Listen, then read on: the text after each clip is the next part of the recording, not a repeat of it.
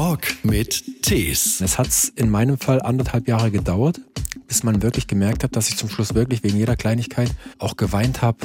Die Seele wirklich geschrien hat, gib mir doch endlich das, was ich brauche, und zwar den Abstand, dass wir wieder zu uns kommen. Ich habe es ja auch versucht, ah, Hannawald, komm ey, jetzt geben wir mal 80, 80 Prozent daran, du schonst dich ein bisschen, mach mal langsamer. Für mich heute auch 80 Prozent, da stehe ich nicht auf dafür. Ich werde der Erste immer bleiben und das war es natürlich dann am Ende, was ich alles durchleben musste, alles wert. Wenn jetzt irgendwo ein Platz 4 in der Tournee stehen würde und ich hätte einen Burnout, hätte ich mit mir selber Zweifel. Ich hoffe natürlich, dass durch das Gespräch vielen bewusst wird, die es vielleicht auch betrifft. Ah, ich glaube, der Hannawald hat recht.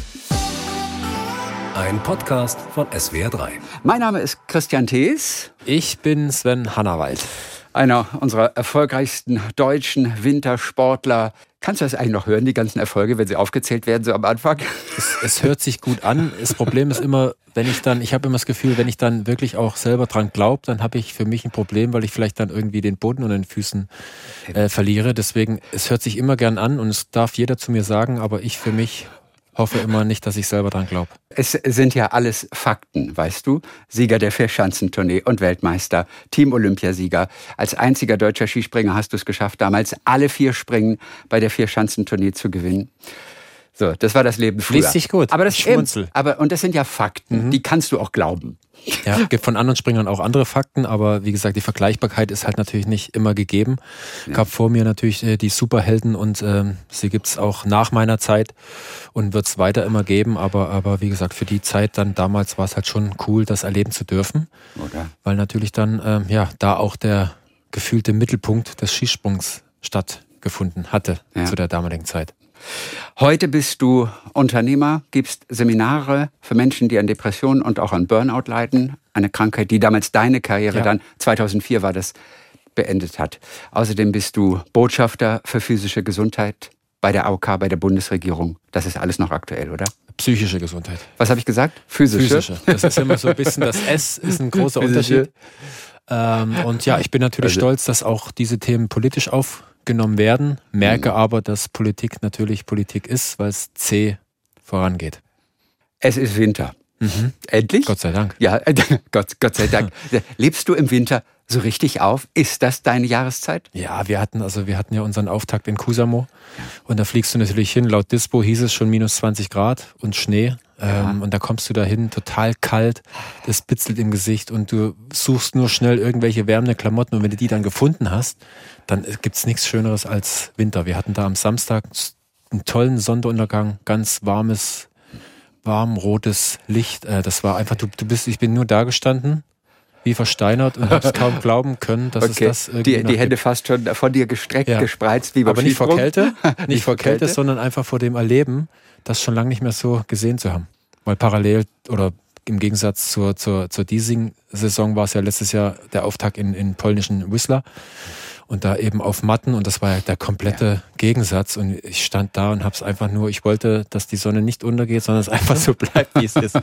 ja. Ist es auch noch schön in äh, Kusamo? Gibt es da außenrum noch irgendwelche schönen Dinge auch zu sehen? Hast du es noch genossen, das Städtchen, die Landschaft? Ja, es ist, ist äh, nicht, da passiert nicht so viel nee, ne? drumherum. Ne? In, in, in naher Ferne ist ja dann, äh, dann auch mit Rovaniemi der Ort, wo unser Weihnachtsmann herkommt. Also da gibt's ja dann auch das schöne Dorf, wo wir damals auch waren. Richtig. Hin und wieder, wenn wir Vorbereitungen hatten im November. Das sind, sind so die Dinge, wenn ich wüsste, ich wäre länger in Kusamo, mhm. würde ich natürlich den einen oder anderen Trip planen wollen, dass ich ein bisschen ja. ja etwas erlebe. Aber ansonsten Winter pur. Aber wenn die Kälte britzelt, es ist trotzdem ein gutes Gefühl, oder? Unangenehm, aber ein gutes Gefühl. Unangenehm, aber einfach schön, weil es Winter ist. Und auf diese vier Schanzentournee, da hast du dich, glaube ich, richtig drauf gefreut, oder? Das ist besser als Weihnachten. Ja, das ist der, also es macht ja bei verschiedenen Menschen einfach immer so in gewissen Situationen einen Klick. Und ich beschreibe es dann immer, dass der kleine Sven damals, komme ja aus dem Erzgebirge, im, ja. über Georgenstadt mit seinem Papa dann eben auf dem Sofastand äh, saß, die Tournee natürlich auch im DDR-Fernsehen übertragen wurde und da hat es für mich Klick gemacht. Ich war stinkesauer auf jeden Reisetag, den sie hatten, weil ich wissen wollte am nächsten Tag, wie es weitergeht. Im Nachhinein, wo ich sie selber gesprungen bin, war ich um jeden Reisetag froh, aber das sind dann einfach Dinge, die, die merkst du dann später irgendwann mal. Aber der kleine Sven wollte unbedingt mit seinem Willen, mit seinem Perfektionismus natürlich die, die Tournee gewinnen, so schnell wie möglich. Mhm. Dass es ein bisschen länger dauert, musste ich einsehen. Aber du hast er, echt schon damals an Tourneegewinn gedacht. Das war mein Ein und Alles und das stehe ich auch heute über Olympia, über alles. Ich bin ja auch zweifacher Skiflugweltmeister, was auch mega ist, die zweite Paradedisziplin mir. Aber die Tournee steht für mich über allem. Wer dort aus der Heimat im Erzgebirge hat dich fürs Leben, vermutlich für die Karriere, am meisten geprägt? Wer ist die Person vor Ort? Mein erster Trainer war Erich Hilblich, der leider jetzt auch vor ein paar Jahren ah. ähm, verstorben ist. Und dann ähm, gab es einfach viele, viele Weggefährten, wie den Uwe Schurich, der dann irgendwo auch das übernommen hat, äh, als es dann für mich ja auch nach Klingenthal auf die Kinder- und Jugendsportschule wurdest du ja dann delegiert. Das war dann praktisch der nächste Schritt vom Heimatverein Johann Georgenstadt in die nächsthöhere äh, Direktion gefühlt, äh, wo man dann irgendwo auch schon mit zwölf Jahren, relativ früh, aber äh, schon auch geschaut hat, schulisch nichts zu verpassen, aber so, so, so professionell wie möglich schon in der Kindheit alles Mögliche so zu nutzen, dass man wirklich dann auch in das richtige Fahrwasser kommt. Und das sind so die, die ersten beiden großen Namen. Danach natürlich mit, mit äh, Reinhard Hess, mit, mit ähm, Wolfgang Steuert, mein damaligen Heimtrainer und viele andere kleine Personen, die ich gefühlt jetzt die nächste halbe Stunde noch aufzählen könnte, aber dann ist natürlich das Frühstück heute vorbei. Ja. Äh, und, und dementsprechend sind das äh, die Personen, die natürlich mich an die Hand genommen haben. Und vor allem musst du auch irgendwann wieder in den Zirkus. Ja, das ist, steht auch noch an. Ja. Neben den ganzen, neben der Berichterstattung, deinem Job als Kommentator beim Skispringen oder auch Skifliegen, trainierst du gerade für den Zirkus Krone in München. Es gibt da eine Promi-Ausgabe von Stars in der Manege. Ja. Und du fährst auf dem BMX-Rad? Ja. Auf hast mich richtig gemault, aber gut, das ist halt, ich weiß selber, das Skispringen ist ja ähnliche Sportart. Deswegen habe ich, glaube ich, auch dazu gesagt, weil ich einfach weiß, auch da kann was passieren und da, da habe ich irgendwie einen Reiz dafür. Also wenn ich jetzt merke, okay, dann jongliere ich ein bisschen, stehe auf meinen Füßen und das Größte, was passieren kann, ist, dass ich vielleicht einen Ball auf den Kopf kriege, das langweilt mich. Und solche Disziplinen ziehen mich an, musste natürlich aber leider schon die erste oder eine oder andere schmerzliche Erfahrung hinnehmen und hoffe, dass es natürlich bis zur, bis zur Aufnahme dann äh, nächste Woche, äh, am 16. Dezember ist die, glaube ich, mhm. dass da alles wieder heile ist. Jetzt habe ich bisschen in Klingenthal meine Ruhe ja. und äh, nächste Woche am Montag ruft das Bike wieder und dann muss ich gucken, was ich mache. Was ist denn passiert? Also, was hast du dir wehgetan? Ja, ich muss ja so ein, die BMX-Fahrer, bei denen sieht es ja so einfach aus, ne? Wie bei uns wahrscheinlich auch, wenn wir springen, sagt man so, oh, ja. fliegen die schön, das sieht so toll aus. Man weiß ja nicht, was, was dahinter steckt. Und da ist genauso. Ich habe den, meinen Coach, den Dima aus, äh, aus der Ukraine, der hat mich an die Hand genommen und dann hat er gezeigt, was ich machen muss. Also sprich, der fährt so ein, so ein so eine Rampe hoch, also so ein, wie so wie im Snowboard, wenn du so eine Pipe mhm. hochfährst da, ja. die dir gefühlt entgegenkommt, kenne ich ja auch nicht. Bei mir geht's zum Schanzentisch geradeaus vor. Jetzt Richtig? ist das Ding auf einmal, baut sich vor mir auf. Und dann fährt er mit seinem BMX so ein bisschen ran und dann macht er zack und dann ist er in der Luft und das sieht so alles so schön aus und dann landet er auf der Ebene und, und das soll ich auch machen. Und dann bin ich erstmal hochgefahren, schon hängen geblieben, weil man sich natürlich nicht traut, direkt loszufahren und direkt Vollspeed da rein. Ja, und dann umso mehr man trainiert, kommt man auch an einen Punkt, wo man glaubt, es zu verstehen und im Griff zu haben. Und da scheppert es meistens. Und das habe ich jetzt äh, leider, beziehungsweise meinen Unterarm dann auch erfahren, weil die Kanten, die da sind, sind natürlich jetzt nicht gepolstert mhm. und rund geschliffen, sondern die sind eng und, und äh, scharf. Und da habe ich kurz vermessen mit dem Ellenbogen. Du hast eine Prellung? Oder? Ja, es ist eine Prellung und irgendwie, okay. es ist auf jeden Fall, ich habe gleich eins, zwei, drei, vier, fünf Finger gezählt, ob da irgendwas anderes ab ist Stimmt. und irgendwie noch gekreist. Also es ist eine Prellung und die muss jetzt halt irgendwie weg. Und aber nimmt da nichts. Der Olli Kahn hat immer gesagt, weiter, immer weiter. Aber du bist früher Mountainbike gefahren, also regelmäßig oder BMX und sowas. Also auch schon die waghalsige Variante. Ich fahre schon auch ähm, mit einem Mountainbike rum, habe ja auch bei einem anderen Format ähm, dann irgendwo auch so bei Mountain of Hell also die Mountainbiker sagt Dennis was, da fahren irgendwelche positiv kranke Leute irgendeinen Gletscher runter und der Erste, der unten im Dorf ankommt, hat gewonnen. Der braucht eine halbe Stunde. Ich glaube, ich gefühlt, weiß ich gar nicht mehr. Anderthalb. Ewig lang, ja. ja. Mit auch Rolle rückwärts, Rolle vorwärts. Also das kann ich ja. Abrollen kann ich. Und ich bin da schon drin so ein bisschen, aber das BMX-Fahren ist wieder kleiner, bisschen, das Rad ist leichter, die, die, die Kräfte wirken ein bisschen anders. Mhm. Und trotzdem ist es am Ende, wenn es funktioniert, total easy. Aber gut, an dem Punkt bin ich, Leider noch, noch nicht. nicht. Nee. Nee. Ja. Aber das nimmst du daraus mit. Aber es ist dieser Adrenalinkick, der ist dir erhalten geblieben. Ja, diesen, diesen, diesen Kick, mhm. den wirst du auch nicht mehr los. Ja. Der ist in den Genen. War dein Vater eigentlich auch Skispringer ja, oder ähnliches? Der, ah, der war auch, siehste, von ja. dem weiß ich nämlich nichts. Der hat mehrere Dinge gemacht, unter anderem auch Skispringen. Ist auch mal so weit gesprungen, dass er wirklich unten auf der Ebene komplett mit dem Körper aufgeknallt ist, weil es wahrscheinlich vom mhm. Erleben so schön war. Wollte nicht äh, landen und hat aber dann andere Sportarten auch gemacht, hat es nicht so eine Sportart gehabt und die ist er dann auch äh, zielstrebig gefolgt, äh, wie in meinem Fall. Und vielleicht habe ich das auch mitbekommen von den Genen, das Gefühl, ja. du brauchst ja dann doch schon ein bisschen sensibles Gefühl für die Situation an sich. Und das hat er mir, glaube ich, mitgegeben. War der Profi? Nein. Oder nee, der, nicht. der war Hobbyspringer. Die haben ja alles früher gemacht. Ne? Das Boxen, bisschen springen, bisschen das machen und hier und jenes. Und, und die wenigsten haben dann irgendwo schon gezielt ihren Weg gesehen. Ja. Und ich für mich habe den dann eben im Fernsehen gesehen durch die Tournee und dann brauchte mir auch keiner mehr helfen und mir brauchte auch zeitlebens kein Trainer mich irgendwo zu einem Training schieben, weil der kleine Sven wusste, wofür, wofür er es braucht. Ja. Das gehört dazu, weil ich die Tournee gewinnen möchte. Auf die auch wirklich guten Zeiten und Erfolge kommen wir auch gleich noch zu sprechen, aber hüpfen mal in die Gegenwart. Denn das Tolle ist ja, du bist einer von denen, die erzählen über ihre Geschichte, über ihre Depression. Und wir wissen immer wieder, wann immer das der Fall ist, dann werden alle Ohren offen, weil es mittlerweile so angekommen ist in der Mitte der Gesellschaft. Eine Krankheit wie Depression, Burnout. Mhm. Da wird hingehört und es kommt einem unglaubliche Dankbarkeit entgegen dafür, dass man erzählt, weil viele das immer noch als Tabu oft empfinden. Partner können damit nicht umgehen und die Leute merken einfach, wir sind nicht alleine. Bei dir war es 2004 so. Zunächst einmal, wie hat sich das bei dir geäußert? Es hat natürlich eine längere Vorgeschichte. Was die meisten natürlich dann immer vergessen ist, äh, dass man es irgendwie auch so vergleicht wie eine Grippe oder eine Erkältung. Die kündigt sich meistens im Vorabend an und nach dem Schlafen, morgens beim Aufstehen merkt man schon, oje, mich hat's erwischt.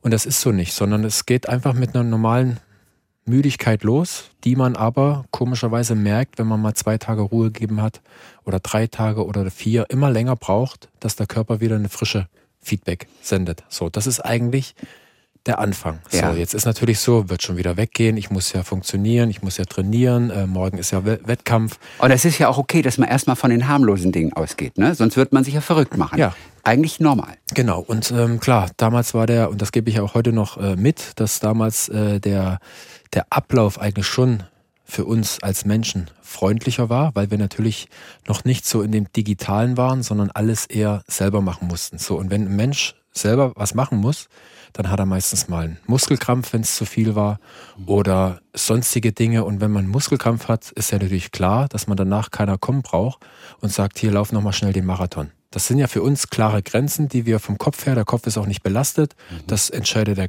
genau. Das Gefühl hat mir gesagt, äh, da ist ein Krampf, sagt das Hirn, macht gar keinen Sinn weiterzulaufen. Wir ruhen uns aus, bis der Krampf weg ist und dann laufen wir weiter. So, in der heutigen Zeit ist es so, dass eigentlich, dass das fortschrittliche Arbeiten was ich ja auch liebe. Also das Handy, das einfach nicht immer die Briefe irgendwo hinbringen, sondern einmal E-Mail auf Wiedersehen. Die kommt mhm. zwar schneller wieder zurück, aber es ist ja der, der, die, die, die Arbeit an sich, etwas äh, auf die Wege zu bringen, ist leichter denn je. Und das ist ja eigentlich auch das Positive. Mhm. Das Negative ist, dass wir nicht mehr die klaren Grenzen haben zu früher, wo man dann von der Arbeit am Freitag ins Auto steigt und nach Hause fährt, war man nicht erreichbar.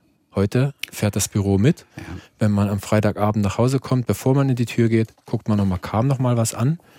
Wenn ja, wird das nach einem entspannten Familienfrühstück am Samstagvormittag schon angefangen zu bearbeiten. Mhm. Und am spätestens am Sonntagnachmittag fängt man an, die Woche vorzubereiten. So, das heißt, wir nehmen uns automatisch mit dem, dass wir uns eigentlich etwas abnehmen und schon mal vorarbeiten oder abarbeiten, nehmen wir uns die, die klar gesetzte Zeit von früher, die für uns wichtig war, dass wir wegkommen von dem Ganzen, dass wir gar keine Möglichkeiten haben zu arbeiten. Und ja. Bei dir war aber noch alles analog. Ja, eigentlich ein einfacheres das, Leben. Das, genau. Und das, äh, dass ich es natürlich trotzdem geschafft habe, ähm, dann auch äh, einen Burnout zu erleiden, ist natürlich, hat damit zu tun, deswegen auch die Kindheit und den, den Perfektionismus und den Ehrgeiz. Bei uns gibt es ja nichts äh, irgendwo, dass wir sie nicht hinbekommen. Und ähm, ich kann mich erinnern, dass natürlich ich auch teilweise natürlich nach dem Krafttraining bin ich nicht nach Hause und weiter Krafttraining gemacht, weil die Muskeln waren blau, das war ja klar. Aber ich habe mich natürlich vom Kopf her die ganze Zeit damit beschäftigt, wie komme ich besser und schneller vorwärts. Das heißt, wenn wir nach dem Wochenende am Sonntag im Bus saßen, nach dem Wettkampf alles zusammengepackt nach Hause gefahren, ja, haben alle im Bus sich gefreut, als sehe ich die Nasen mal zwei Tage nicht und jetzt mhm. sehe ich mal hier und hier, so mache ich das und das. Hannawald saß im Bus und hat sich mit der Schanze vom nächsten Wochenende beschäftigt. Ja. Mit der Form, wie ich jetzt gerade im Bus gestiegen bin, wie passt die zum Profil von der nächsten Schanze und so weiter und so fort. Und das ist das das eint mich mit der heutigen Zeit, weil man heute gar nicht mehr abschalten kann, weil man so viel im Kopf zu tun hat.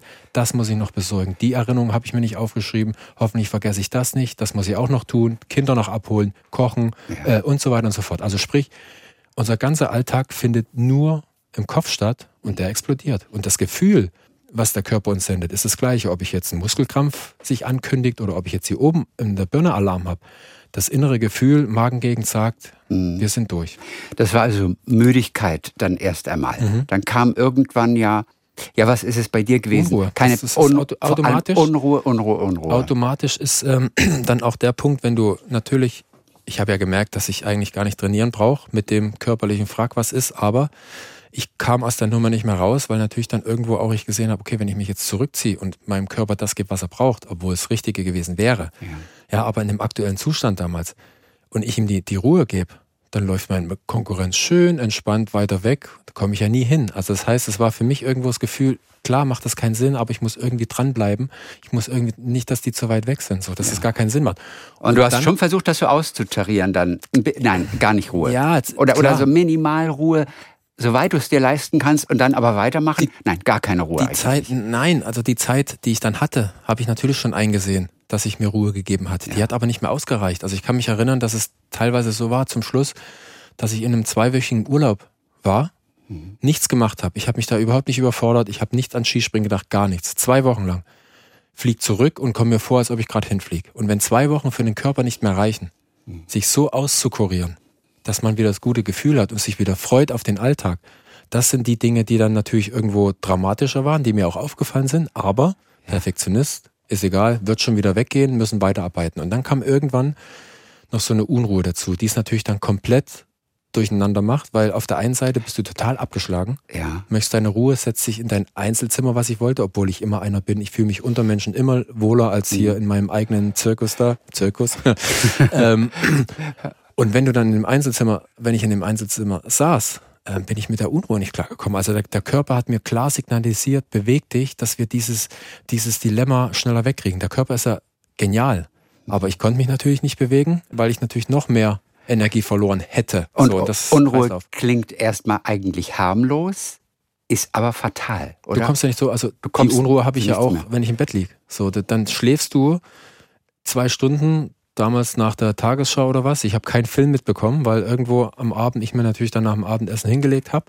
Total äh, fertig, wie ich war. Ja. Und dann schläfst du drei Stunden und danach kannst du kannst aber nicht durchschlafen. Und das ist ja auch das, was die, die, die, heutige, die heutigen Menschen dann eben sehen, dass sie halt einfach totale Schlafschwierigkeiten haben, anfangen mit, mit Schlaftabletten und, und sonstige Dinge nehmen, dass sie schlafen können, obwohl das Grundproblem natürlich nicht geändert wird. Mhm. Wenn sie das angehen, dauert es eine Weile in Verzug. Das ist nicht, wenn sie heute was ändern, ist es morgen besser, sondern das ist auch ein schleichender Prozess, der sich mhm. vor drei Monaten, halbes Jahr irgendwann ankündigt, wo man sagt, wird schon weggehen. Und wenn man dann akut drin ist, im, im, im schlimmsten Fall, dann, äh, wenn man da was ändert, zum Positiven eigentlich, wird man am nächsten Tag keine Änderung spüren, sondern man muss erstmal den ganzen, den ganzen Dreck, den ganzen Schlacke, alles irgendwie abtransportieren, dass der Körper dann irgendwo wirklich den ganzen Mist erstmal ähm, mhm. weggeschafft hat. So, und das dauert. Was hat dein Umfeld denn damals gemerkt davon? Ich meine, heute ist man schlauer, heute kann man vielleicht auch die Psyche von Menschen, das Verhalten von Menschen viel besser lesen. Du wusstest ja selber auch nicht, was los ist.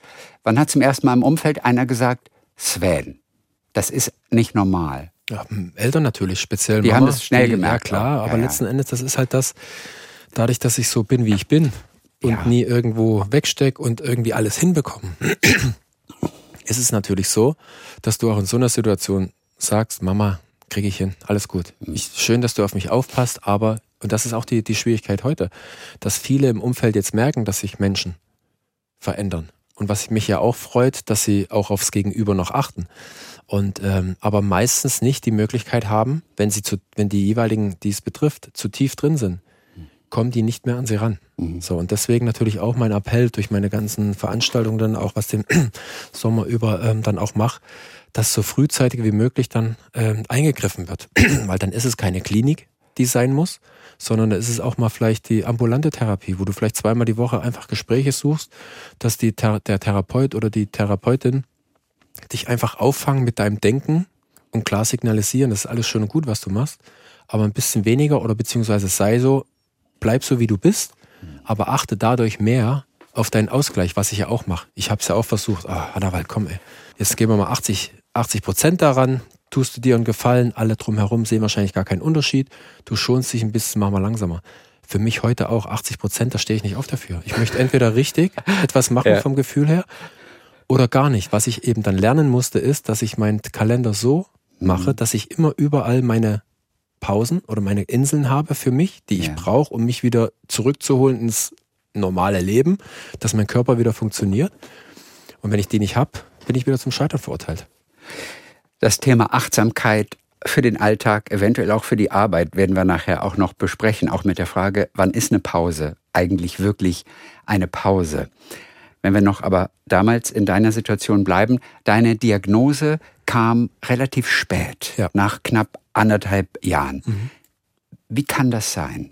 Weil es damals kein, keine psychischen Erkrankungen gab ähm, und ich nach meiner Diagnose nach anderthalb Jahren, wo ich Burnout gehört habe, ist mir sofort Sebastian Deisler eingefallen. Mhm, 2003 diagnostiziert. Einer der, einer der ersten Sportler. Wo ich mich selber gefragt habe, das Jahrhunderttalent im Fußball aus Deutschland bis heute konnte kein Fußball mehr spielen und ich habe jetzt also im Interview sieht ein Profisportler natürlich, hat er müde Augen, weil er gerade trainiert hat. Der sieht es nicht frisch aus wie nach einem Casting bei einer Model Modelagentur, ja, sondern es ist schon was anderes. Und auch in Bewegtaufnahmen, wenn man so ihn gezeigt hat, wo er ein bisschen trainiert hat, ein bisschen auslaufen war und so weiter. Ich habe jetzt nicht gesehen, dass der irgendwie humpelt oder irgendwas. Ich konnte es nicht nachvollziehen, dass der kein Fußball spielen mehr konnte, obwohl der muss doch wissen, dass er gut ist. Also der muss es doch auch aus, ausnutzen, dass er gut ist. Und Laufen ist auch gut für die Psyche und alles. Aber er konnte es nicht. Er konnte das nicht machen wegen Burnout. Und als ich dann meine Diagnose bekommen habe, war mir klar, warum er es nicht konnte. Konnte ich zu 100% nachvollziehen. Aber ich war natürlich auch so, ich habe gemerkt, ich verliere den Abstand äh, zur Konkurrenz und habe dann natürlich, wie alle, heute auch noch, angefangen, Blutbilder, klein, groß. Mhm. Organisch ist irgendwas. Selbst auch teilweise so Richtung Krebs. Vielleicht ist ja irgendwas in mir, was mich so vehement ausbremst, wo mein Körper so zu tun hat den ganzen Tag dass ich einfach nur müde bin und nicht mehr vorwärts komme. So alles gut. Pfeiferes Drüsenfieber war damals komischerweise um die Zeit ein großes Thema, auch sportartübergreifend, Sommer wie Winter, Leichtathleten und so weiter. Hatten viele ähm, das natürlich auch von den Symptomen, wo ich mich reingelesen habe, anfänglich mit der Müdigkeit, Abgeschlagenheit ging. Mhm. Die Unruhe hat aber gefehlt. So, und dann, klar, war ich beim Arzt, oh, das sieht man den Leistungssportler, super Werte. Und dann, dann sage ich so, bist du jetzt Arzt oder was bist du? Du musst mir doch anmerken, dass mit mir was nicht stimmt. Und das war eben so. Und es hat in meinem Fall anderthalb Jahre gedauert, bis man wirklich gemerkt hat, dass ich zum Schluss wirklich wegen jeder Kleinigkeit auch geweint habe, äh, wirklich völlig frustriert war, also wirklich die Seele wirklich geschrien hat, gib mir doch endlich das, was ich brauche, und zwar den Abstand, dass wir wieder zu uns kommen. So, und durch das natürlich hat man dann gesagt, okay, guck mal, der, der heult die ganze Zeit rum und so weiter, komm, wir gehen mal Richtung ähm, Arzt für Psychosomatik. Und im in dem Gespräch innerhalb von einer halben Stunde sofort Burnout dringendst in eine Klinik. Ja.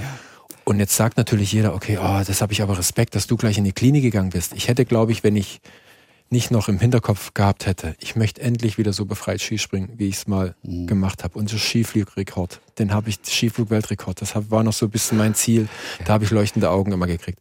Das ja. hatte ich so auf der Agenda. Und mir war klar, wenn ich jetzt nichts mache, dann ist dieses Ding, puff, zerplatzt. Da komme ich mhm. nie hin.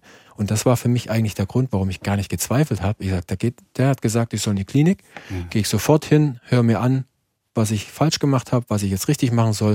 Und dann kann ich endlich wieder so befreit Skispringen, wie ich es gewohnt war. Dass das nicht mehr wird, mhm. das war dann am Ende eine andere Geschichte. Klinikaufenthalt ist für viele ein Schreckgespenst. Die sagen, ja, okay, ich begebe mich in Therapie, aber um Himmels Willen doch nicht in die Klinik. Ich weiß aber auch aus meinem eigenen Umfeld, fünf, sechs Wochen Klinik können dein Leben komplett verändern, mhm. können dich wieder auf die Beine holen. Wie hast du deine Zeit in der Klinik in Erinnerung. Die warst auch fünf, sechs Wochen oder Ja. wie lange? Offiziell auch, wie, mhm. je nach, je nach äh, Krankenversicherung, Ja. wie es denn abgerechnet Ja, manchmal sind es vier Wochen, Ja, manchmal dann bitter, aber gut. Das ist sechs, halt sechs einfach so. Wochen, die aber wirklich etwas bringen. Ja, weil für die, die wirklich zu tief drin sind, die müssen aus ihrem altgewohnten Leben raus. Und das der einzige neutralste Ort der, auf dem ganzen Erdball ist nur die Klinik. Weil das Problem ist, was ich auch im Nachgang dann auch erfahren habe, obwohl es mir in der Klinik nach vier, fünf Wochen super ging. Ich habe mich auf einmal, ich habe mich wieder, äh, wieder erlernt. Ich wusste gar nicht, weil ich natürlich jedes Mal die, die, die Gefühlsebene weggedrückt habe und somit habe ich natürlich für mich immer nur den, den Erfolgreichen gehabt und die Gefühlsebene hatte ich keine Zeit, weil ich wusste schon, die kündigt sich an, oh, das wird anstrengend. Ich habe keine Energie, weil die Energie, die ich noch habe, brauche ich eher fürs Training, dass ich vorwärts komme. So, und es war natürlich in meinem Körper so eine Disbalance. Und in der Klinik ist das so schnell aufgeholt worden durch die Gespräche, natürlich mit viel Drehen und so weiter und so fort und Erklärungen und, und das war einfach, wo man ja auch dann auch seine Kindheit, sein, sein Aufwachsen mit aufnimmt. Also das war nur geheult, ja, aber Aber du hattest auch gleich am Anfang das Gefühl, da ist jemand, der kann mir helfen. Ja, Oder aber auch Fall. gleich schon direkt Ja. von Anfang an. Ja, ne? ich habe natürlich noch äh, zwei Wochen Medikamente bekommen, zumindest, dass ich über die Nacht diesen ganzen Stress und dieses Arbeiten loslasse, wo ich, ich weiß noch, nach dem, nach dem Abendessen, eine Stunde später, wo ich so lange genommen habe dann, hatte zum Abendessen eine Stunde später, dachte ich so, okay, oh, mir geht's super, gehen wir morgen nach Hause. Und du wachst natürlich dann am nächsten Tag morgens in deinem eigentlichen Chaos wieder auf. Aber für meinen Körper war das mal zwei Wochen lang eine Möglichkeit, einfach loszulassen und gewisse Prozesse einfach mal anzugehen. Und dann ging das aber auch gleich wieder ohne, ohne äh, Medikamente, weil ich natürlich auf der anderen Seite auch parallel aufgefangen wurde von dem, was ich einfach die ganze Zeit weggedrückt habe. Und mir ging es super in der Klinik. Und ähm, obwohl ich dann auch nach sechs Wochen so weit war, dass ich mich wieder aufs Zuhause gefreut habe, stand ich vor der Tür vom Elternhaus Ja. und habe dieses Unruhegefühl gehabt. Also sprich, es hat mir gezeigt, dass der Körper mir signalisiert hat, äh, was machst denn du jetzt hier? Also die Klinik, das war doch so schön. Warum fängst du jetzt dein altes Leben an? Bis der irgendwann mal nach einer Woche gemerkt hat, hä, der hat ja noch gar nicht mit dem Trainer telefoniert. Und nach zwei Wochen, hä, der war ja noch gar nicht trainieren, der war noch nie laufen, hä? Also sprich, der Körper oder die Stimme hat noch nicht das Vertrauen, dass du jetzt was gelernt hast. Und das ist das Problem an, an ambulanten Therapien. Wenn du in die Therapiestunde gehst, brauchst du erst mal zehn Minuten, bis sie dich wieder auffangen von deinem normalen Alltag. Dann geht's dir gut. Danach gehst du wieder nach Hause in deine alte Welt und du, du hast noch nicht diese, diese Stärke oder diese Basis, wo du sagen kannst, ich weiß jetzt, dass diese Unruhe von damals kommt. Ich muss einfach, ich darf sie nicht unterdrücken, sondern die ist so da, die ist jetzt so unangenehm, aber das ist jetzt so. Ja, Aber ich habe es im. Griff. Und in den sechs Wochen Klinik habe ich einfach eine andere Basis, weil ich da wirklich sechs Wochen lang mich neu kennengelernt habe und die Dinge, die dann draußen auf mich zukamen, konnte ich natürlich dann anders aufnehmen. Ich habe sie gespürt, dass es komisch ist, ja, habe aber nicht gesagt, ich muss jetzt unbedingt wieder nur zurück in die Klinik, sondern das war ja auch in der Klinik, dass das Aufarbeiten, dass natürlich das alte Leben wieder mit einer Rolle spielt, dass der Körper noch kein Gefühl hat und kein Vertrauen, diese Stimme, die mit dir sagt, komm, bitte geh doch einfach zurück, geh zurück und wir wollen das alte Leben nicht mehr. Dass das alte Leben aber nur blöd war, weil man gewisse Dinge falsch gemacht hat. Das weiß die Stimme noch nicht. Und dieses Vertrauen wächst erst mit der Zeit. Deswegen sind dann nach der Klinik auch ambulante Stunden wichtig, die dich dann wieder temporär in die Welt zurückholen. Aber die Grundvoraussetzung ab einem gewissen Zeitpunkt, wo du nicht mehr klarkommst im Leben, ist die Klinik. Was hat dir besonders geholfen in der Klinik? Also man hat natürlich Gespräche mit Ärzten, mit Therapeuten, das tut gut. Da wird natürlich auch viel geheult und, und der ganze Ballast abgeworfen. Man wird ein bisschen medikamentös eingestellt. Man wird irgendwie zu sich selber natürlich geführt in Richtung Achtsamkeit, hat gewisse Angebote. Was hat dir besonders Ruhe gebracht, dich ausgeglichen gemacht?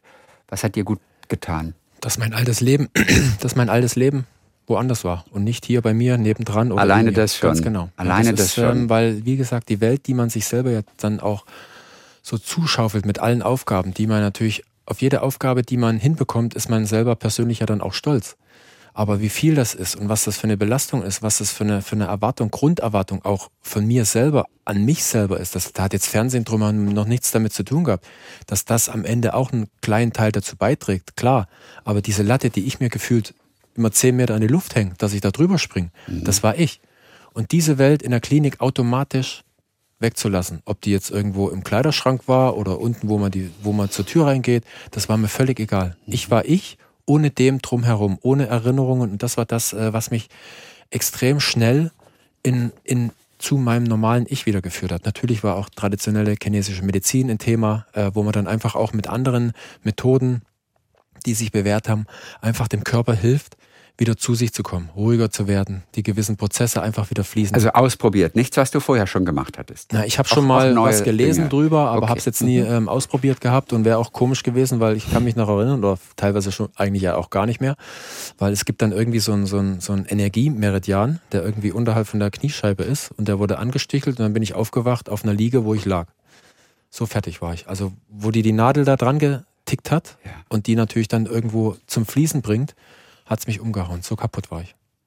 Und das sind die Dinge, wo du siehst, wo du dich als Mensch hinbringen kannst, wenn du natürlich so ein Erfolgstier bist, was schön ist, am Ende, ich liebe es auch heute noch, bei irgendwelchen Formaten oben zu stehen. Ja? Ich plane das nicht mehr, ich freue mich, weil ich weiß, es ist schön. Äh, bin nicht mehr so, dass ich heul, wenn ich es nicht bin, sondern ähm, aber wenn du so einer bist, dann ist natürlich für dich immer der Anspruch hoch und du saugst deinen Körper selber aus. Jetzt standest du vor dem Elternhaus wieder vor der Tür ich bin wieder da, hast dann aber alleine gewohnt, in deiner eigenen Wohnung wieder. Auch erst später, bis ich, ich war erst so lange bei den Eltern, bis ich gemerkt habe, dass ich bei den Eltern zurechtkomme. Dass okay. ich ähnliche Gefühle hatte wie in der Klinik, dass irgendwo, wie gesagt, mein Körper mehr Vertrauen hatte zu mir, weil es waren ja auch zwei, drei, vier Monate, wo ich dort war keine schnelle Bewegung macht, nicht irgendwo trainiert, nicht irgendwo. Ich habe mich nur mit, mit meinem, einem der besten Kumpels gefühlt täglich getroffen, mhm. der mir gut getan hat. Bei euch zu Hause oder seid ihr, seid ihr genau. auswärts gegangen? Nein. Nein, nein, nein. Das ist ja, das ist ja in so einem, in, in so einem Stadium, wenn du, wenn du vom Kopf her angeschossen bist äh, und dann noch Alkohol dazu kommt, das geht immer in die Hose, weil entweder du wirst äh, komplett theatralisch und holst den ganzen Abend oder es gibt natürlich auch welche, die innerlich dann Frust tragen, die dann irgendwo aggressiv werden. Das hat man ja dann irgendwo auch schon mal irgendwo gehört und denkst, hä, immer wenn der was trinkt, kloppt er um sich rum.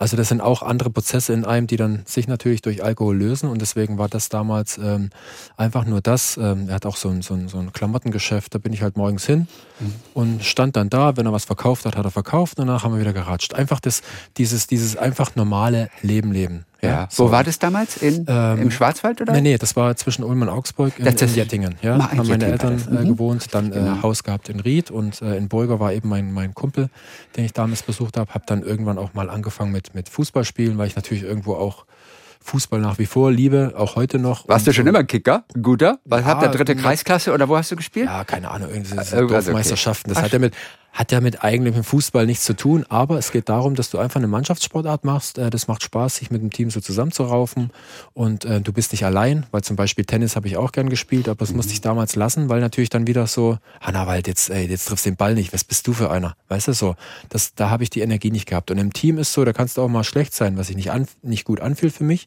mhm. aber drumherum bauen dich die Leute auf. Und im Einzelsport wie Tennis, bin ja. ich mir wieder äh, gegenübergestellt gewesen und das war mir too much so. Und deswegen, das Fußball hat super funktioniert. Und das war einfach für eine Zeit lang mein Leben, bis ich mich dann auch, wie in der Klinik, gefreut habe, endlich mal wieder in den Schwarzwald zu kommen, in meine Wohnung. Und mhm. auch da natürlich diese Themen wieder, Unruhe, im Gegensatz zu meinen Eltern natürlich allein. Ja. Also zu dem Zeitpunkt aber auch noch die Hoffnung, eventuell die Karriere fortführen zu können. Die war ganz hinten in irgendeinem Stübchen. Aber war sehr, sehr, sehr weit weg. Hier ja. ging es jetzt erstmal ums Überleben, ganz um genau. gesund werden. Ja. Okay, und dann warst du jeden alleine. Guten, jeden guten Tag habe ich genutzt, mal wieder mit dem Trainer zu telefonieren und, und einfach aber mich gar nicht äh, auf irgendwas zuquatschen lassen, sondern einfach, ähm, das Umfeld hat auch gemerkt, dass sie mit mir unheimlich sensibel umgehen müssen. Und alles, was von mir kam, haben sie sich natürlich gefreut, was in Richtung Springen ging. Und das ging natürlich auch so, bin dann auch mal gesprungen. Aber die anfängliche Zeit allein in der Wohnung im Schwarzwald war schon extremer. Also da musste ich wirklich mehr telefonieren mit meiner Therapeutin, mhm.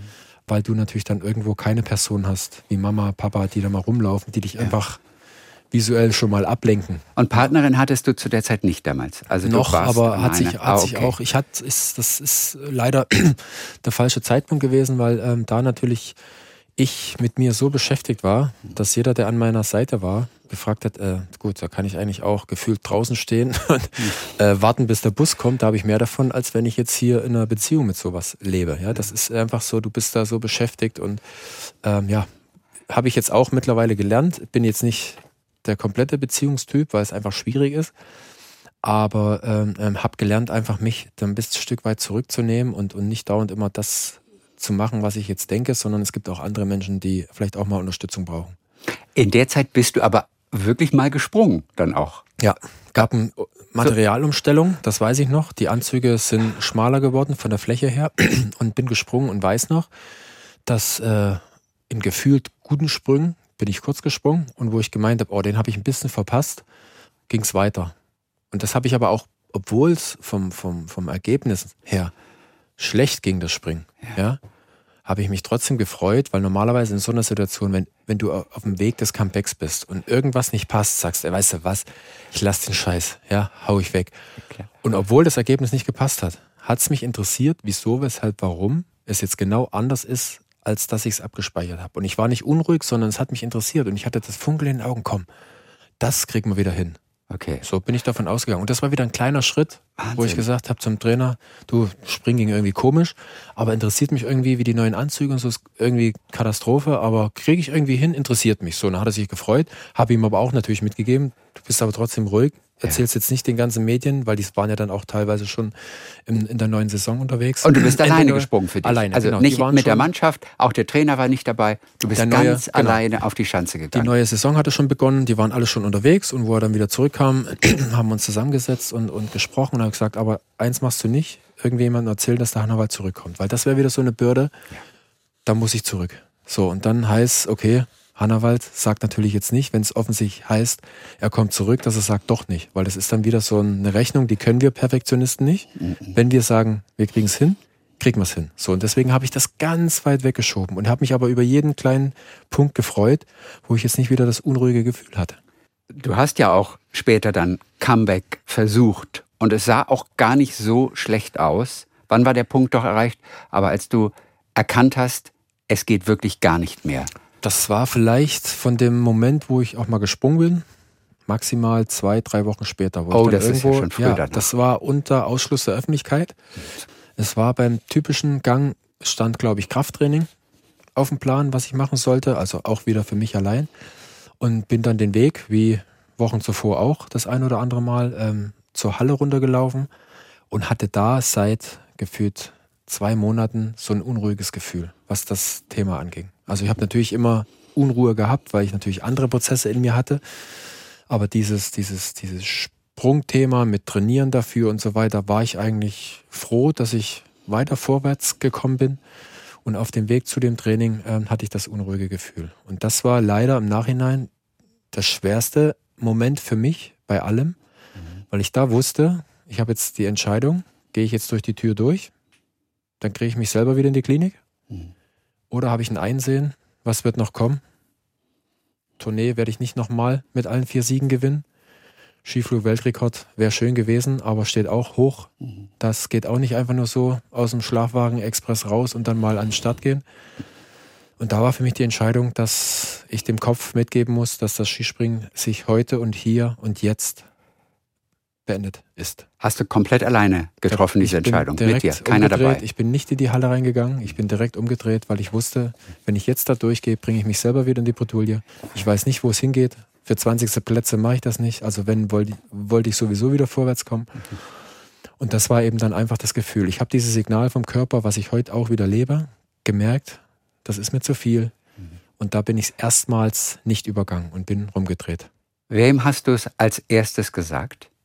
Trainer angerufen. Angerufen. Ja, und natürlich dann Familie, dass es wieder schwierig war und dass das Thema vorbei ist. Alle sofort, alles klar, geht in Ordnung, oder? Gibt es auch zwei, zwei ja. Gefühle. Die hätten sich gefreut, wenn, wenn ich anrufe, du Mama und Papa, ähm, Krafttraining war jetzt super, bin jetzt erstmal wieder richtig aus der Hocke hochgekommen und Training ist auch, läuft auch gut und der Trainer ja. hatte sich natürlich auch gefreut, wenn es in die Richtung geht. Ja. Aber sie haben es akzeptiert, weil sie wissen, dass ich natürlich halbes Jahr vorher auch eine schwere Zeit hatte, die nicht greifbar war. Und du weißt ja nicht, wie es ausgeht. Im Nachhinein gab es dann eben leider das tragische Beispiel von Robert Enke. Wenn ich mich da ja. in den ganzen Ablauf, den ich da mitbekommen habe, auch 2003, glaube ich, erstmals beim Arzt gewesen und dann auch ambulant in Therapie und so weiter, aber den gleichen Ablauf weitergelebt. Wenn ich mich jetzt an den Punkt damals, wo ich da äh, tränenreich irgendwo einfach nur am Boden gekauert bin, Wenn ich mich da jetzt reinversetze, sechs Jahre lang den Weg weiterzugehen, wie ich bis dahin gegangen bin, dann wäre auch ich an den Punkt gekommen, wo der Körper mir ein Signal sendet, mach das und das und dann geht es uns wieder gut. Mhm. Was keiner nachvollziehen kann und das ist dann einfach die, der Schrei des Körpers, der einfach wirklich, wirklich, wirklich, wirklich nicht mehr kann und merkt, dass du irgendwo ihn nicht aufnimmst, ihn nicht zuhörst. Mhm. Ja, und das ist das, ähm, ja, das ist eben der Punkt, wo du siehst, wenn man dann doch weiter so ist, das geht, aber es wird alles dramatischer, was am Ende auf dich wartet. In dieser Zeit, als du eben versucht hast, wieder auf die Beine zu kommen, probeweise auch mal gesprungen bist, wie leicht war es, dich komplett aus der Öffentlichkeit rauszuhalten? Oder gab es immer mal wieder Menschen, die angefragt haben, die nachgefragt haben, die irgendwas weitererzählt haben? Oder war es ganz einfach, auch wirklich einfach mal weg von der Szene zu sein? Ja, ich war natürlich, das ganze Umfeld hat so, so gewusst, dass ich für mich allein bin. Ich habe zwei Ansprechpersonen oder drei Ansprechpersonen gehabt. Mein, mein Heimtrainer, den, den Wolfi äh, aus Hinterzarten, dann natürlich meine Therapeutin, meine Eltern. Die wussten immer tagtäglich, wie es mir geht. Und alles drumherum wurde so kommuniziert dann von den jeweiligen Stellen. Also sprich, ähm, natürlich die Therapeutin hat nie was erzählt, meine Eltern sowieso nicht. Also war es an Wolfi, ähm, es so zu kommunizieren, ähm, wie es nach außen drängt. Und das war immer klar abgesprochen. Das wusste er auch und hat natürlich jetzt nicht medienwirksam irgendwo gemeint, er hat jetzt eine ganz große Geschichte, sondern auch er wusste, okay. das ist ein zweischneidiges Schwert, das kann in die Hose gehen, eventuell aber auch klappen und er wusste es aber nicht. Man hat dich aber wirklich auch in Ruhe ja. gelassen. Natürlich, ich meine klar, in Hinterzarten, wenn ich jetzt zum Bäcker gehe, äh, es war bewusst, äh, wo ich wohne, also sprich, ich habe mich ja auch wirklich nicht frei frei bewegt, weil ich damals auch in einem Zustand, wo es mir nicht gut geht, ja. Die erste Frage, wenn man sich heute sieht, was kommt? Hm. Wie geht's dir? Wie geht's dir? So, und die konnte ich nicht beantworten. Nein. Die, da bin ich so aus dem Weg gegangen. Aber du wurdest gefragt beim Bäcker. Oder ja, bist du gar nicht ich, erst zum Bäcker gegangen? Ich kann nicht lügen. Ich bin einer, deswegen habe ich auch nie aus irgendwas irgendwo ein Hehl gemacht. Ich habe immer, ich gucke auch heute in den Spiegel, ich sehe mich. Ich sehe nicht irgendeinen, der dann die Hörstür aufmacht zur Außenwelt und auf eine, eine Rolle aufnimmt und wenn er reinkommt, ist die wieder weg, sondern ich, ich sehe mich und dementsprechend konnte ich die Leute nicht anlügen. Und ich wollte aber auch kein Mitleid, wenn Nein. ich sage, mir geht's total beschissen. Aber du hast erzählt. So, ich bin, ich kurz. bin der, ich bin der, ich bin der, ich habe da meine Philosophien gehabt. Ich weiß nicht mehr wie, aber ich bin der Frage immer irgendwie proaktiv aus dem Weg gegangen. Okay, okay. So, ja, mhm. und das war auch schon eine Art Rolle für mich, die ich einfach, ich konnte es nicht. Und bis es dann mal so weit war, wo ich wirklich sagen konnte, ja, heute geht's mir gut und ich bin im Leben und ich vermisse nichts und habe neue Aufgaben. Das hat eine Weile gedauert und bis dahin war das echt äh, die schwierigste Frage. Wie oft hast du gedacht in der Zeit, ich werde nie mehr gesund? Ich wusste, dass ich gesund werde, weil ab dem Zeitpunkt, ähm, wo ich mich dem Skispringen dann auch entronnen bin oder wie man das sagt, habe ich gemerkt, dass natürlich schon irgendwie mein, mein eigener Anspruch nicht mehr, nicht mehr der hier, komm, wir müssen jetzt, wir müssen jetzt, wir müssen jetzt. Wenn ich mhm. sage, äh, ich habe aufgehört, was muss ich dann? Gar nichts. Das war das Problem, ähm, was finde ich jetzt? Weil dann, seit dem Zeitpunkt weiß ich auch, wie wichtig für uns alle die Aufgabe ist, wo du dich einfach ein bisschen reinsteigern kannst, dich ausleben kannst und deswegen auch Jugendliche, die alles erben und sich um kein Ding in der Welt Gedanken ja. machen müssen. Die haben die größten Probleme, Alkohol, Drogen, keine Ahnung, weil die haben keine Aufgabe. Nein. Deren Aufgabe ist, wieder ein neues Auto zu bestellen, wo sie auf dem, auf dem Konto die Kommastelle gar nicht sehen, wenn sie es bezahlt haben. Dann ist das zwei Wochen toll und dann geht's wieder los. Sondern das ist, daran habe ich gesehen, wie wichtig die Aufgabe ist. Und deswegen war es natürlich eine Weile, obwohl es mir auch eine Aufgabe neben einem Job, muss man sagen. Denn viele, die dann in Rente irgendwann gehen, Auch. die stürzen in Depressionen ab, weil da ist nichts mehr. Ja, klar. Außer dieser Job, ja. über den man sich definiert hat.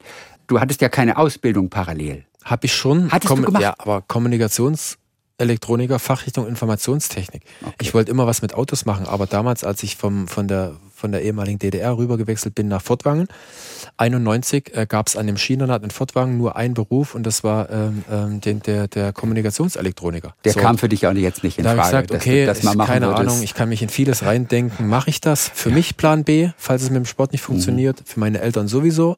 Und für mich war klar, wenn ich da am Schienenrad war ich für jeden Lehrgang freigestellt. Die, die Lehre war dann anstatt zweieinhalb, vier Jahre, dass du gewisse Sachen immer wiederholst. Mhm. Aber was ich da gelernt habe, heute weiß ich noch, äh, das, das Ohmsche Grundgesetz, URI nach jeder Variable umzustellen. Das war's aber.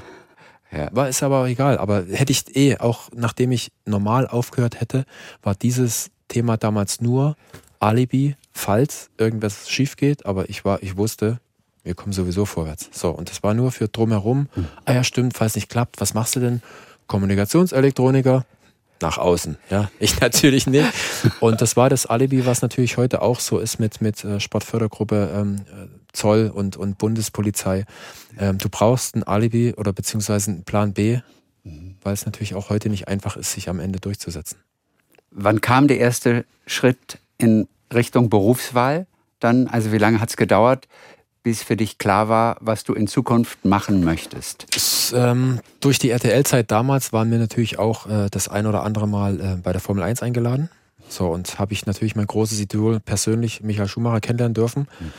Und dem, auf dem ganzen Zirkus da, wie ich da rumgelaufen bin, hat man mir, glaube ich, angemerkt, dass ich relativ viel Glanz in den Augen habe und dass mir das anscheinend Spaß macht. Und dann gab es damals das, die, die Anfrage von RTL, ob äh, denn nicht der Christian Danner, der Formel-1-Experte bei RTL okay. damals, mich begleitet bei, einer, bei, einem, ähm, bei einem Lehrgang, wo ich dann praktisch eine, eine Rennlizenz mache, wo ich selber Rennen fahren kann. Und das war zwei Tage damals in Hockenheim, habe ich natürlich angenommen.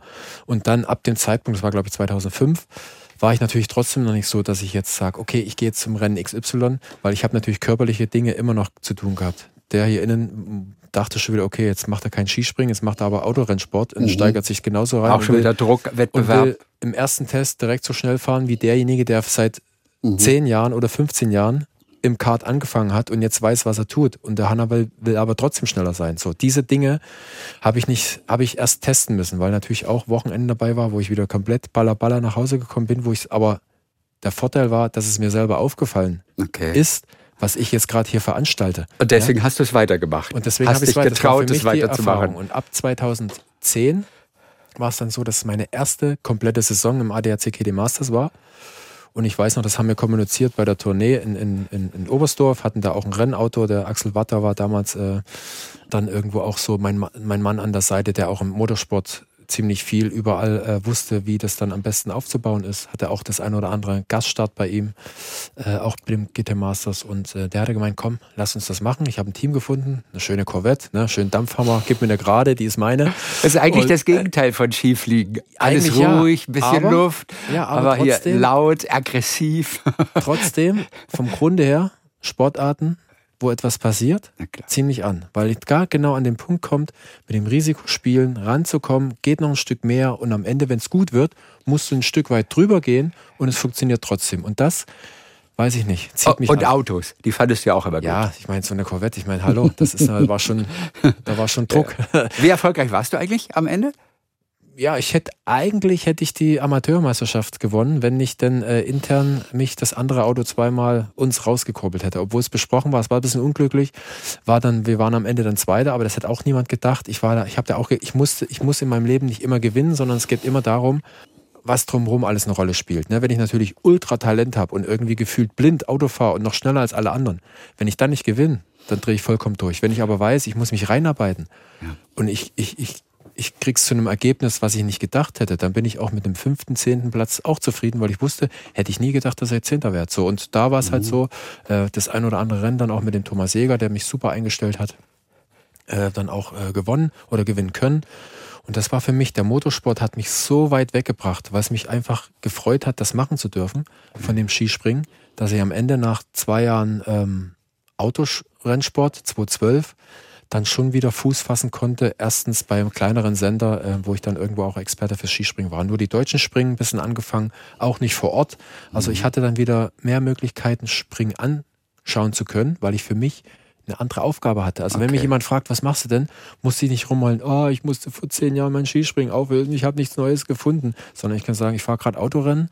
Äh, frühere Zeit war mega, aber das ist total geil. So, also sprich, das ist, deswegen mhm. sage ich, die Aufgabe aktuell ist wichtiger, weil wenn du deiner, deiner Vergangenheit hinterherrennen musst, ja. ist es total schwierig. Was öfter für Profisportler natürlich tagtäglich äh, so ist, sein muss. Ähm, die Integrierung wieder ins normale Leben ist für mich ja auch langweilig, aber ich habe zumindest Alternativen gefunden, die mich anziehen, aber natürlich nicht vergleichen mit der mit der genialen ja, Welt von damals. Aber interessant, du musstest dich an das Skispringen erst auch langsam wieder annähern, mit so kleinen Jobs, nicht vor Ort. Ja. Auch um Gefühl, eventuell nichts zu triggern am, am, Ende, ne? ja, weil da immer noch so eine Unsicherheit ganz genau, dann einfach schon noch, schon noch da ist. Ja, das Gefühl habe ich gelernt aufzunehmen. Ja. Das ist das, was ich jahrelang ähm, einfach gesagt habe, komm, du wirst dich schon wieder beruhigen, ja. bleib mal locker, wir machen auch was Schönes, dann kannst du da dran aufgehen. Aber ich muss jetzt hier lang gehen. Und das ist das, dass ich auch heute noch natürlich öfter mal in Engpässe komme, die ich vielleicht so nicht auf dem Schirm hatte, sie bewusst aber aufnehme und dann aber jetzt nicht aktuell äh, lebe. Also wenn ich jetzt als Beispiel am Donnerstag merke, oh Mist, Dienstag und Mittwoch war ganz schön heftig, habe ich nicht so, in, äh, so auf dem Schirm gehabt. Jetzt am Wochenhammer Skisprungübertragung äh, mit der ARD dort und dort muss ich einen Chef anrufen, können wir vielleicht äh, anrufen, dass die nächste Woche Mittwoch, Donnerstag springen. Dass ich irgendwie für mich noch ein bisschen Ausgleich habe, dass ich dann wieder fit bin für die Springen. Geht natürlich nicht. Wollte gerade sagen. Die Springen ziehe ich natürlich auch durch, aber mir ist ja. es bewusst und nachdem dann wirklich auch die Springen rum sind, gucke ich sofort, wo sind meine Inseln und die werden aber okay. zu 100 Prozent gelebt. Auch ich wache heute auf, irgendwann, wo ich im Stresschaos bin. Mhm. Aber ich steck's nicht weg und gehe nicht davon aus, dass es von selber wieder weggeht, sondern ich mache proaktiv etwas dagegen. Das heißt, dein Alltag, du bist mittlerweile Experte für Achtsamkeit, eine Achtsamkeit, die uns allen gut tun würde, ja. auch wenn es uns nicht schlecht geht. Aber wir kapieren es natürlich und entdecken das erst immer dann, wenn es uns schlecht geht. Wie oft geht's dir heute schlecht? Also wie oft passiert sowas nochmal? Es ist verschieden. Ich meine, ich habe natürlich auch körperliche Momente, wo es mir schlecht geht. Wenn ich vielleicht ähm, im hohen Alter, wie ich jetzt dann auch schon bin, ähm, es mit dem Training übertreibe, dann schleppe ich natürlich so ein schweres Gefühl zwei, drei Tage länger mit. Ähm, aber auf der anderen aber Seite. Aber das ist dann körperlich ja, ja, vor genau. allem, ne? Aber das ist ja, da ist ja der, der Kopf frisch. Wenn ich aber jetzt zum Beispiel die Tournee steht an, weiß ich jetzt schon wieder, die wird mich wieder so einbinden, weil ich natürlich tiefer drin bin. Wer wird gewinnen? Äh, wie sage ich dem Zuschauer jetzt, warum der weitergesprungen ist als der andere. So, ich bin natürlich hier nur mit dem Kopf unterwegs und wenn ich dann nach Bischofshofen nach Hause fahre, denke ich so, lecco mio. Da brauche ich aber dann nicht mein Sport machen als solches, was mir gut tut. Mhm. Da brauche ich nicht rein, weil die körperliche Energie ist auf 70 Prozent. Da schaffe ich keine Gewichte, die ich vorher geschafft habe. Also bin ich schon wieder deprimiert, wenn ich da aus dem Raum rausgehe. Und da habe ich gelernt, wenn ich jetzt kopfthematisch total durch bin, wenn ich merke, mir brummt der, der Kreisel auf dem Hals, ja, dann gehe ich einfach spazieren.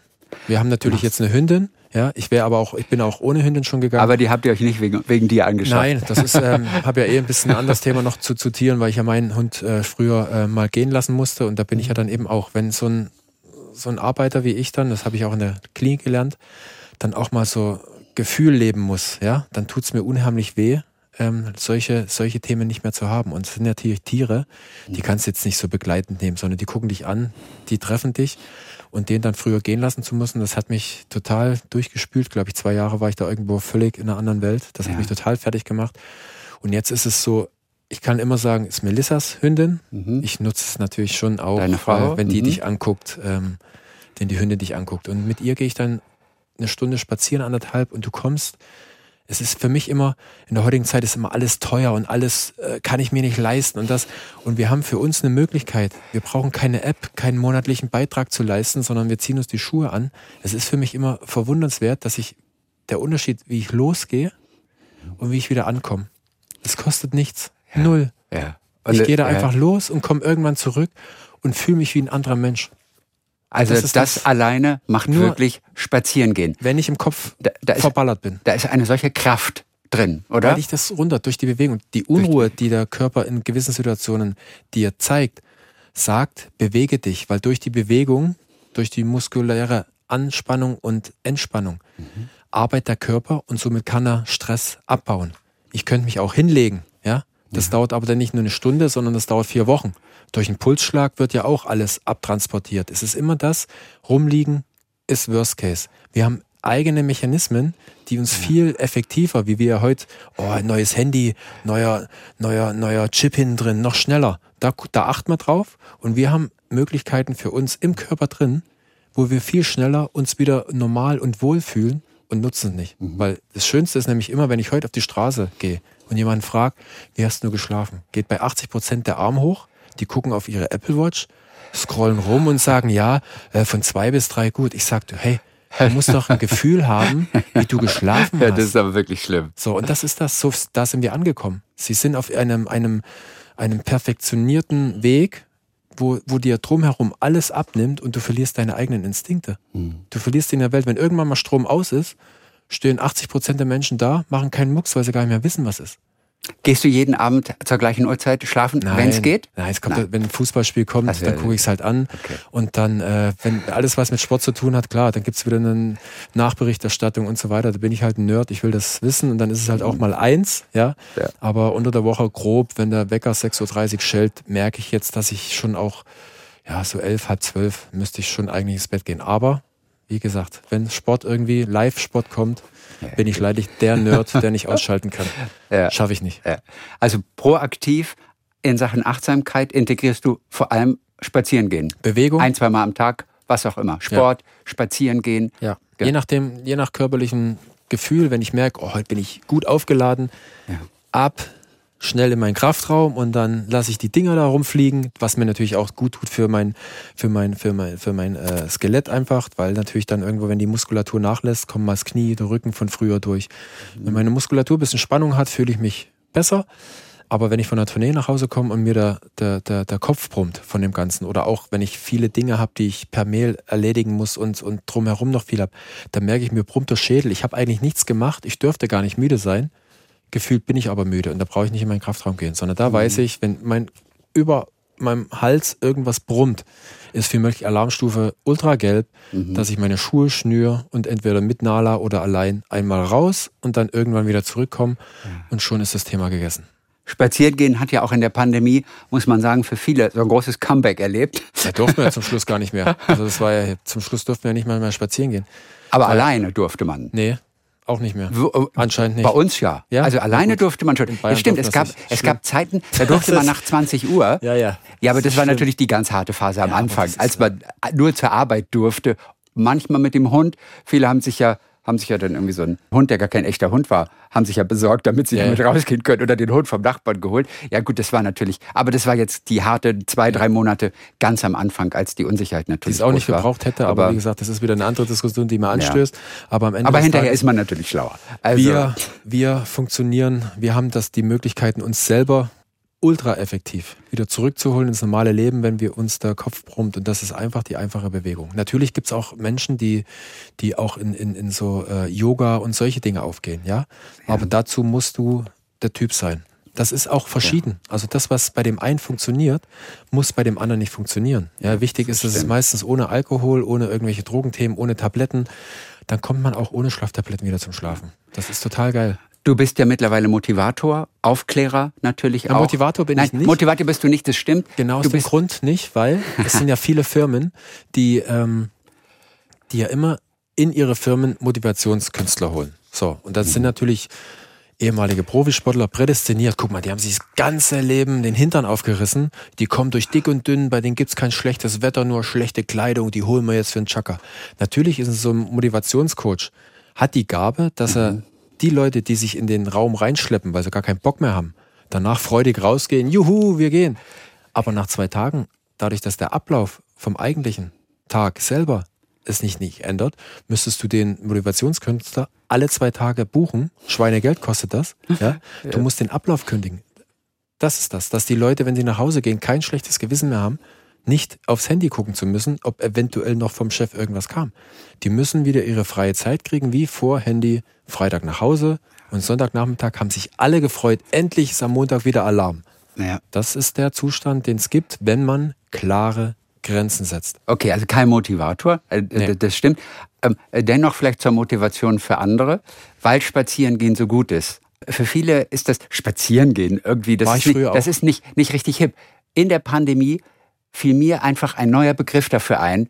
Und den könntest du vielleicht auch in Zukunft mitverkaufen. Ich, ich habe Spazierengehen Joywalking genannt. Oh, das und, klingt gut. Oder? Ist das, es, und ja. Freunde von mir haben das mittlerweile ja. auch übernommen. Ja. Und hast du, hast du Bock, ein bisschen äh, Joy, Joy, Joy, zu walken oder zu ja. Joywalken? Ja. Und es klingt doch total das hip. Das klingt doch schon gleich nach einer ganz neuen Welle. Und es ist nichts als Spazierengehen und ein paar Terpene im Wald einatmen, die ja dann auch das gut sind. Oder?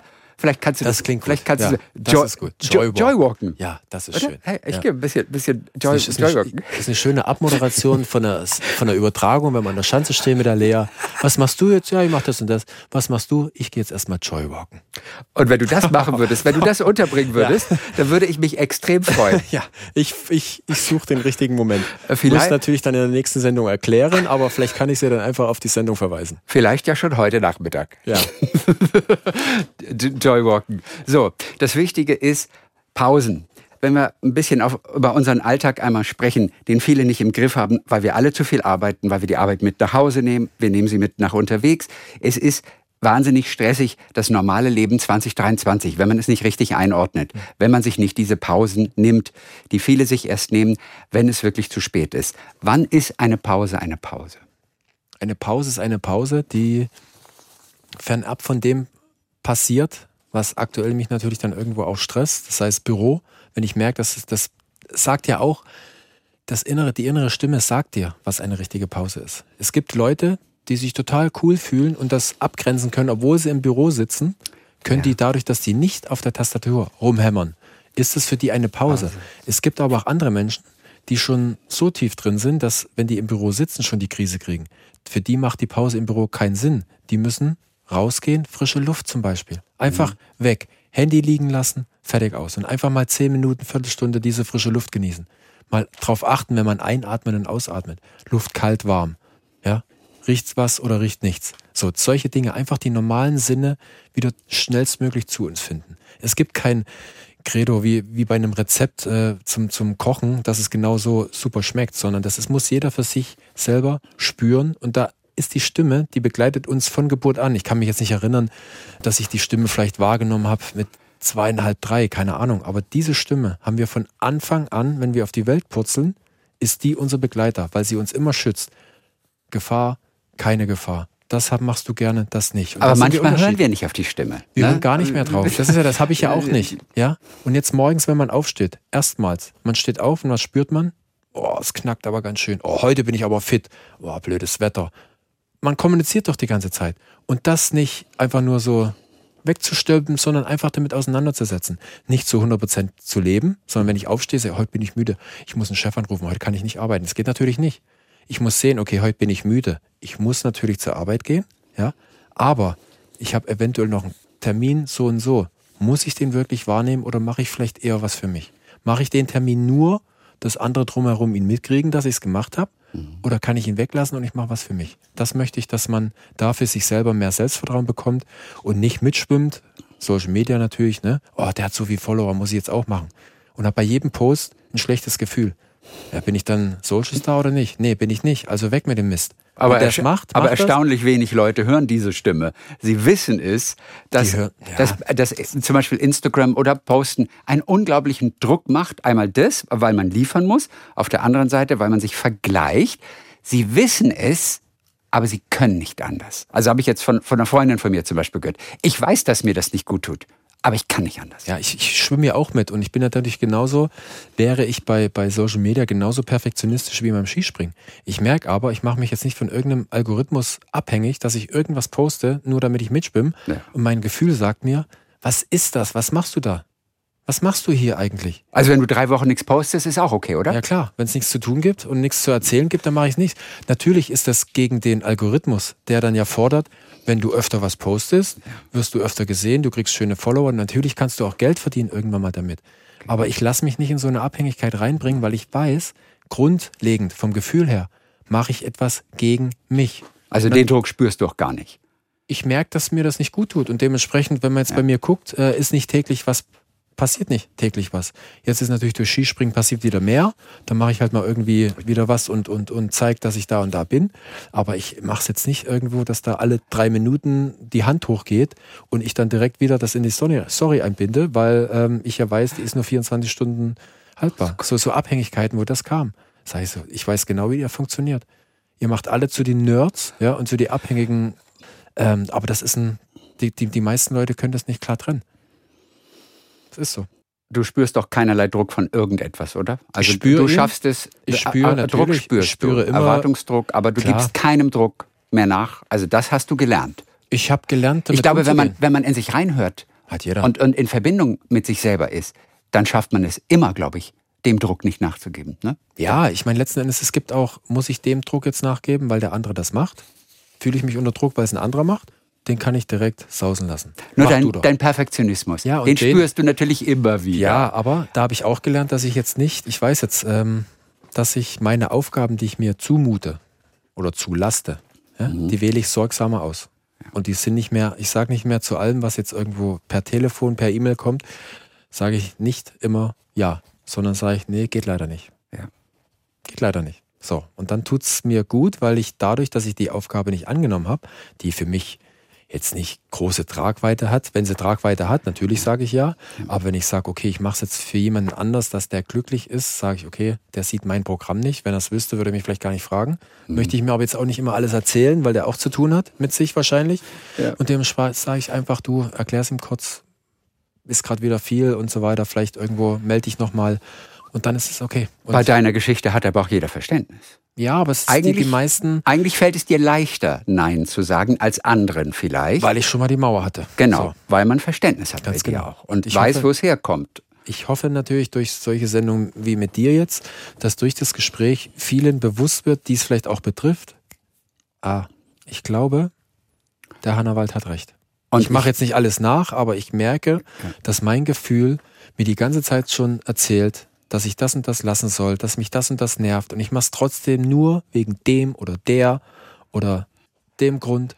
Ich lasse es jetzt einfach. Und wenn man merkt, dass man seinen eigenen Ablauf aufräumt, wird man merken, dass man auf einmal Luft hat für sich selber. Und wenn es dann mal brennt, Möglichkeiten hat, zu löschen. Und es wird genauso sein, wie du sagst. Viele werden so einen kleinen Aha-Moment haben und äh, gehen anders aus diesem Gespräch dann auch definitiv heraus. Zum Abschluss einmal noch zur aktuellen Saison gerade, die ja mittendrin ist. Was traust du dem deutschen Team zu? Die haben gut gearbeitet, ähm, die haben intern extremen Druck, Konkurrenzdruck, was natürlich ja, einen nicht locker springen lässt, aber da weißt du, wenn du intern Druck hast, bleibst du wach und dementsprechend freue ich mich richtig auf die Saison.